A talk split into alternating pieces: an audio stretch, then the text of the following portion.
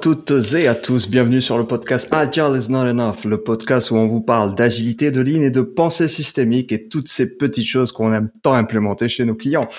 Je suis Jalil, le doc de Reactive et je suis accompagné de mon compadre Val, mon compère de chaque instant. Comment ça va Val? Hello, comment ça va? Ça va et toi? La forme? Ouais, toujours. Toujours, ça fait plaisir. Alors aujourd'hui, on a le grand plaisir, et comme toujours, parce que mes invités sont triés sur le volet, d'avoir euh, avec nous Oana Junku, euh, notre coach euh, en leadership favorite. Je dis ça parce qu'elle travaille avec moi, forcément, je suis toujours biaisé dans mes choix. Euh, et donc, euh, Oana, aujourd'hui, on va parler d'un thème qui me tient particulièrement à, cœur. Ce sont les organisations. Et j'ai intitulé le podcast d'aujourd'hui "Les organisations sont des organismes vivants comme les autres". Et pour te définir rapidement auprès de nos auditeurs, euh, moi j'adore la manière dont tu amènes ça. Tu te dis, tu es un agile and leadership and business DJ qui mixe plein de pratiques qui vont permettre aux individus et aux équipes et aux organisations de devenir fiers de leurs résultats. Est-ce que tu veux ajouter quelque chose? Déjà, bonsoir, bonsoir Jalil, bonsoir Val. C'est un grand plaisir de vous, de, retrouver ce soir sur ce podcast et surtout de parler de cette, euh, ce, sujet qui me passionne travailler avec euh, avec les organisations, avec euh, des gens, euh, observer leur dynamique de groupe, oui. et puis casser un peu les codes. Ah, casser les codes. On aime ça, casser les codes. ça, ça fait plaisir. Ah, on est d'accord. On est d'accord. Ben, merci beaucoup d'avoir accepté cette invitation. On est vraiment très content de t'avoir. Et, ben écoute, moi je vous propose sans plus tarder de passer directement sur la première question ce qui nous intéresse, c'est euh, pour toi, Oana, comment tu peux définir une organisation, un organisme ou un système complexe, parce que nous savons que ce sont des systèmes complexes, toi et moi, mais peut-être que les auditeurs sont pas très au courant. Une organisation, on parle de la théorie du système, euh, donc euh, parce que c'était, on parlait des systèmes. Une organisation, c'est une collection de personnes qui ont un but commun, des interactions entre eux et des frontières. Donc ça, c'est un peu la base d'un système. Maintenant, ce que ce qui est important pour moi de dire dans les, organisations, c'est que les organisations sont faites par des gens, enfin construites par des gens. Ah, ça, c'est euh, c'est très innovant ce que je, je viens de dire, je crois. Euh, et, et, puisque les gens sont des êtres vivants, alors euh, une organisation est un être vivant aussi. Parce que le, le, le système, euh, vu que ce n'est pas juste une collection des, des, des, individus, mais sont aussi les relations entre eux, euh, les rôles, les frontières, tout ce que l'on vient de dire. Donc c'est plus que la que, que, la collection des, des individus. Dans, dans l'intelligence collective, il y a une, une définition qui dit euh, 1 plus 1 égale 11. Euh, ce qui ce qui ce qui veut dire enfin la, la métaphore bon, pourquoi j'aime beaucoup là cette métaphore plus de 1 plus 1 égale 3 parce que le le message n'est pas seulement que le, le le, la somme des gens n'est pas juste la somme des gens, c'est plus, mais c'est aussi en tenant compte de l'individualité de chacun. Donc le 11, c'est 1 et de chacun. Et, oui. et parce qu'on prend en compte de l'individualité de chacun, c'est pour ça que ça fait 11, donc bien plus que 3. exactement. C'est une sorte exactement. de force exponentielle. Et, et, et ce... Hmm c'est de là où, les, les, euh, les, interactions entre euh, plusieurs gens et puis chaque personne déjà c'est une personne complexe parce que qui la connaît, ni elle-même, ni nous-mêmes, nous ne connaissons pas bien. Alors, imaginez ce que ça veut dire interagir entre plusieurs euh, personnes. Donc, on arrive à ce système dit complexe, selon le, si tu veux, même la définition de, de Dave Snowd et de Kinevin, où euh, on, si Mhm. le système a une information en entrée, c'est absolument imprévisible de savoir ce que le système va faire avec. En tout cas, imprévisible avec certitude, je pense. On peut, euh, peut, peut apporter cette précision. On- J'adore ça, imprévisible avec certitude.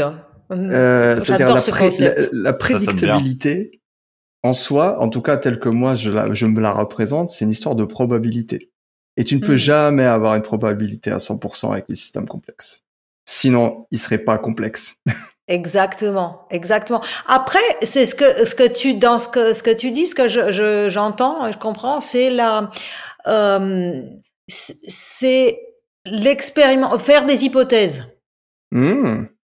Donc, euh, on on pense qu'un organisation qui est un organisme, Mhm. dire, c'est, euh, donc cet organisme qui est l'organisation, si on lui euh, donne quelque chose, un entrée ou une information, on, on fait une hypothèse de comment ça, elle va réagir. Exactement, j'adore, j'adore, j'adore. j'adore. Et et après on observe.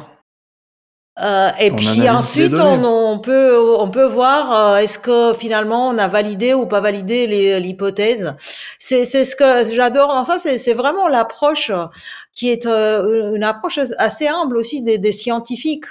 Les scientifiques quelque part savent que la nature n'est pas euh, pas ils savent ils savent qu'ils savent pas et du coup ils font des hypothèses, des expérimentations Et et, ils disent bon, Voilà, on expérimente pour savoir qu'est-ce qu'on va découvrir. Je, je prends la parole parce que je, j'ai mon passé est un passé de chercheur, un Mhm. scientifique justement, et moi c'était d'une logique absolue.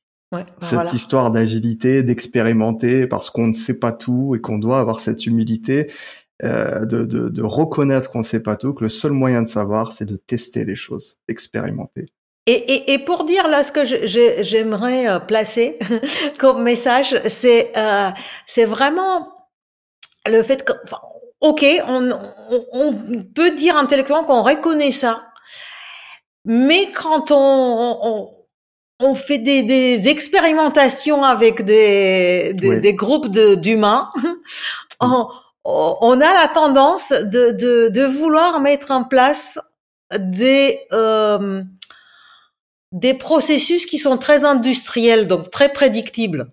Très prédictible, très système compliqué. Ah, j'adore. Donc, Continue, euh, continue.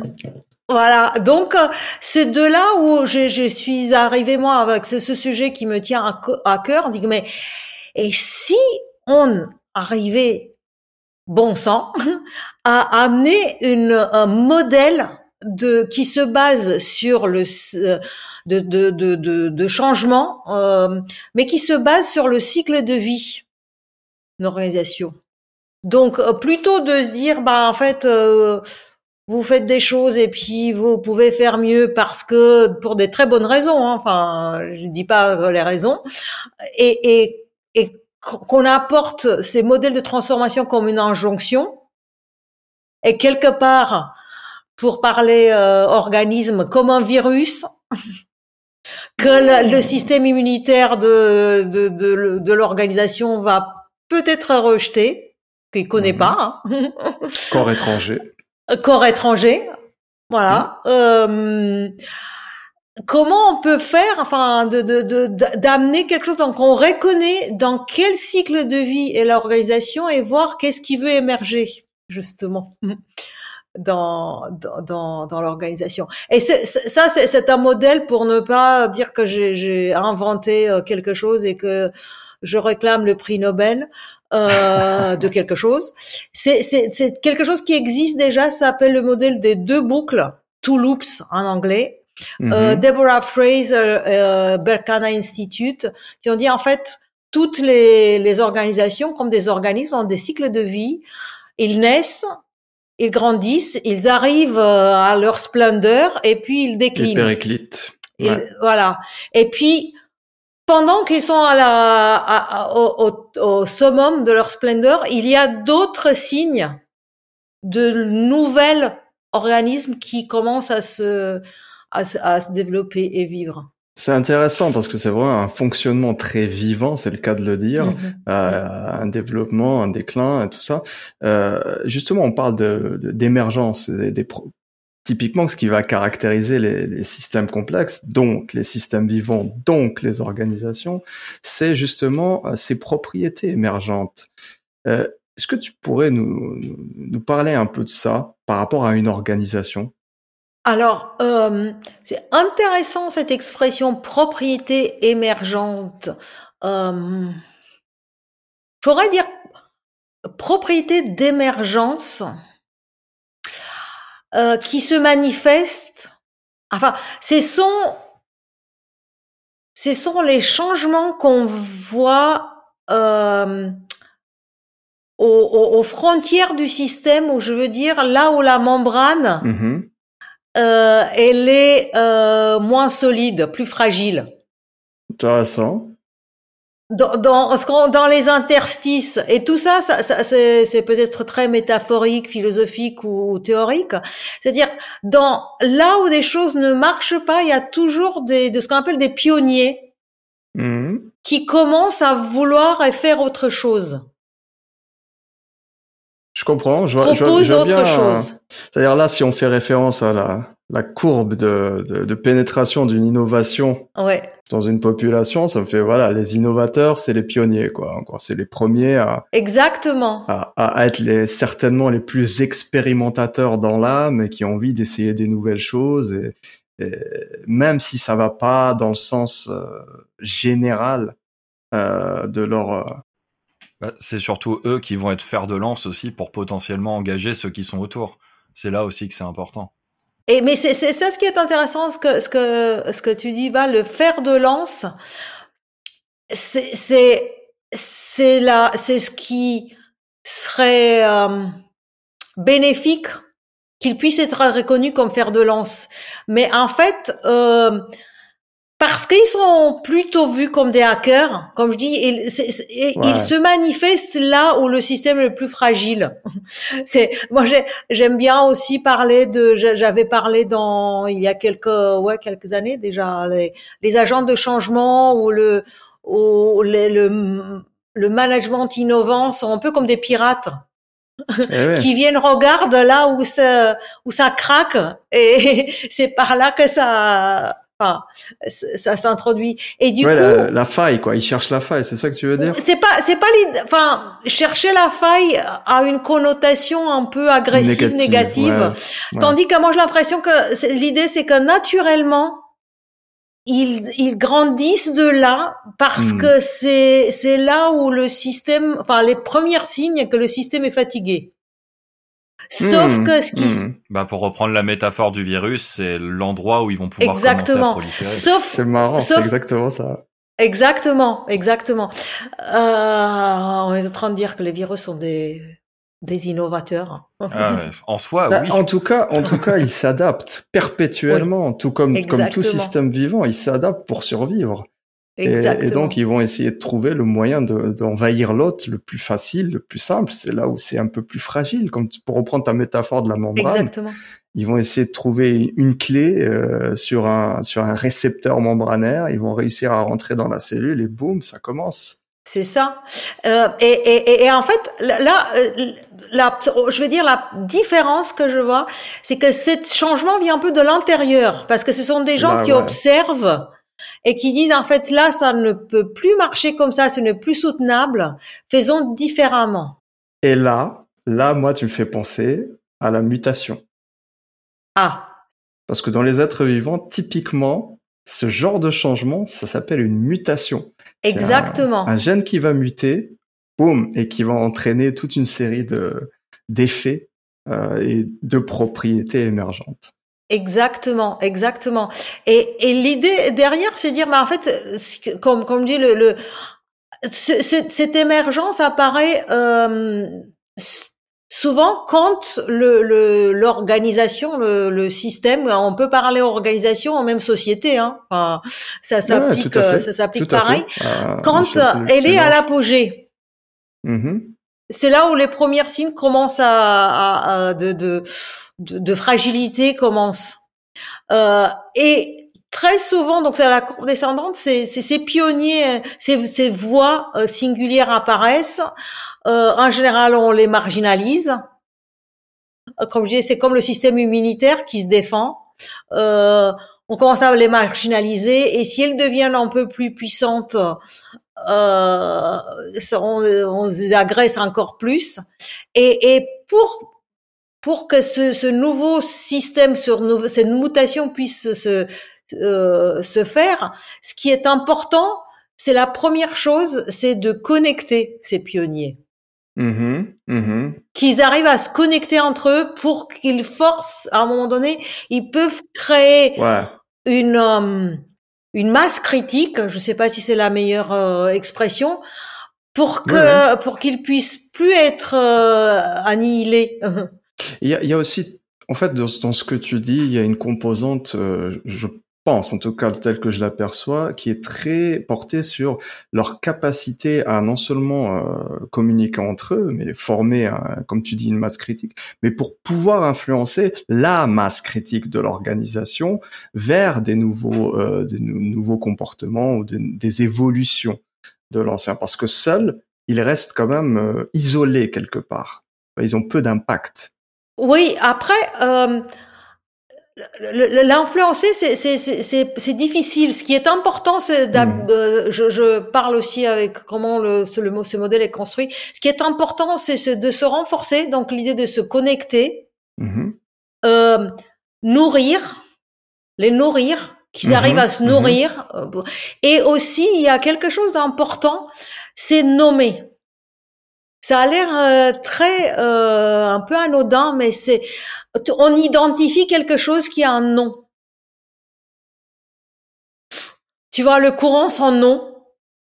Qu'est-ce qui serait l'agilité si on l'aurait pas appelé euh, rien en fait? Enfin, Si on l'aurait appelé autre chose, ok, mais si on l'aurait pas appelé agile. Si c'était le courant Mm. de ceux qui veulent que les interactions entre personnes euh, soient plus importantes que bon, pff, euh, pas d'identité. C'est pas catchy. Ouais, ça, ça leur Ouais. permet effectivement de définir peut-être une identité, en tout cas d'identifier ce qui les caractérise. Euh, souvent des nouvelles pratiques, des nouveaux trucs, et, et donc de, de se soutenir un peu les uns les autres, parce que pour moi, ils font figure un peu d'anomalie dans l'organisation. Exactement. Et, euh, et ça me fait penser à, au dernier point, enfin, tu, tu, quelque part, tu me tends la perche au dernier point qui m'intéressait de, de, de, de, de- de commencer à aborder dans, cette, dans ce podcast, euh, c'était l'auto-organisation.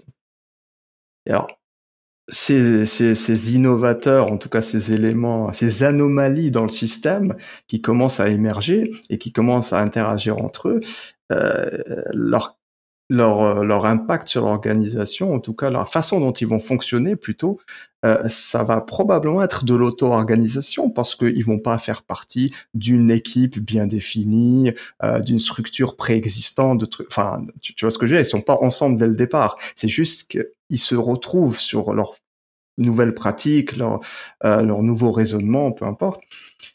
Et comme, pardon, ma question ce serait alors, euh, comment on pourrait définir cette auto-organisation et comment on pourrait la favoriser? Euh, quand, quand tu, tu commençais à m'introduire la question, euh, Jalil, j'étais en train de penser qu'en fait, quelque part, pour moi, émergence et auto-organisation, ça va ensemble. Le truc qui émerge, forcément, euh, c'est propulsé par, un- par, un, par un but de, de créer autre chose qui fait qu'ils se auto-organisent autour de, de ce, ce but commun. Euh, et, euh, et en effet, pour exister, euh, c'est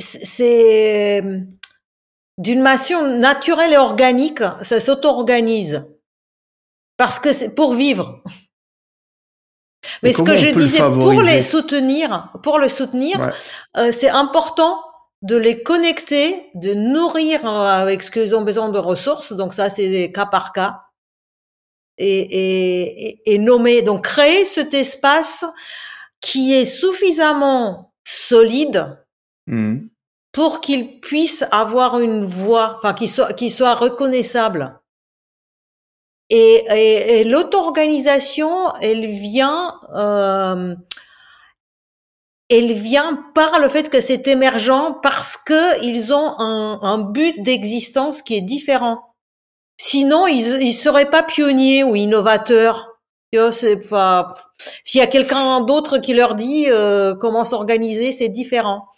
Euh, par contre, la seule chose que je voulais ajouter, c'est c'est pas tout à fait la réponse à, ta question, c'est que quand ça devient suffisamment important et quand le système mhm. dominant décline vraiment, euh, ce qui est important, bah, c'est pas une auto-organisation, c'est ce qui est important, c'est de accompagner le système dominant vers ah, la mort pour que ça composte dans le nouveau système. Donc que les gens puissent se puissent transiter et c'est quelque chose qu'on fait pas trop. Qu'il y ait une renaissance finalement. Exactement. Qu'ils s'accompagnent dans le processus de renaissance. Exactement. Mmh, qu'on les accompagne dans le processus, ce qui aujourd'hui ce ne se fait pas trop. C'est un peu soit t'es avec nous, soit t'es contre nous. Euh, donc il n'y a pas cette, cette idée du compost. Donc c'est la seule chose que je voulais. Accompagner le deuil pour permettre la renaissance. Absolument. Exactement, exactement. Et on n'est pas très bon en un, accompagnateur de changement d'organisation, de l'accompagnement au deuil d'un système dominant qui a marché, qui qui d'où les résistances oui, multiples et diverses qu'on rencontre dans les transformations. Très bien. Eh ben, écoute, avec ça, euh, malheureusement, il faut, s'il si, si, faut se revoir, faut se quitter, comme on dit. Hein je te remercie infiniment. Je pense qu'on a à peine effleuré la surface, donc tu feras forcément partir d'un, euh, partie d'un futur podcast. En attendant, euh, merci pour ton temps, merci à tous nos auditeurs, merci à Val qui est toujours présent, toujours là. Toujours là, merci à vous. Euh, on se retrouve avec grand plaisir euh, au prochain épisode. En, attendant, n'hésitez pas à partager le podcast autour de vous, faites-le savoir, aidez-nous à, à, nous faire connaître et à prêcher, à partager la bonne parole. Donnez-nous vos commentaires pour pouvoir nous améliorer, c'est important pour nous. Et comme ça, on pourra faire une de l'amélioration continue, itération, itération après itération et podcast après podcast. C'était le doc Eval de Reactive en vous souhaitant une excellente continuation et je vous dis à très très bientôt. À très bientôt, merci. Et ciao, à plus tard.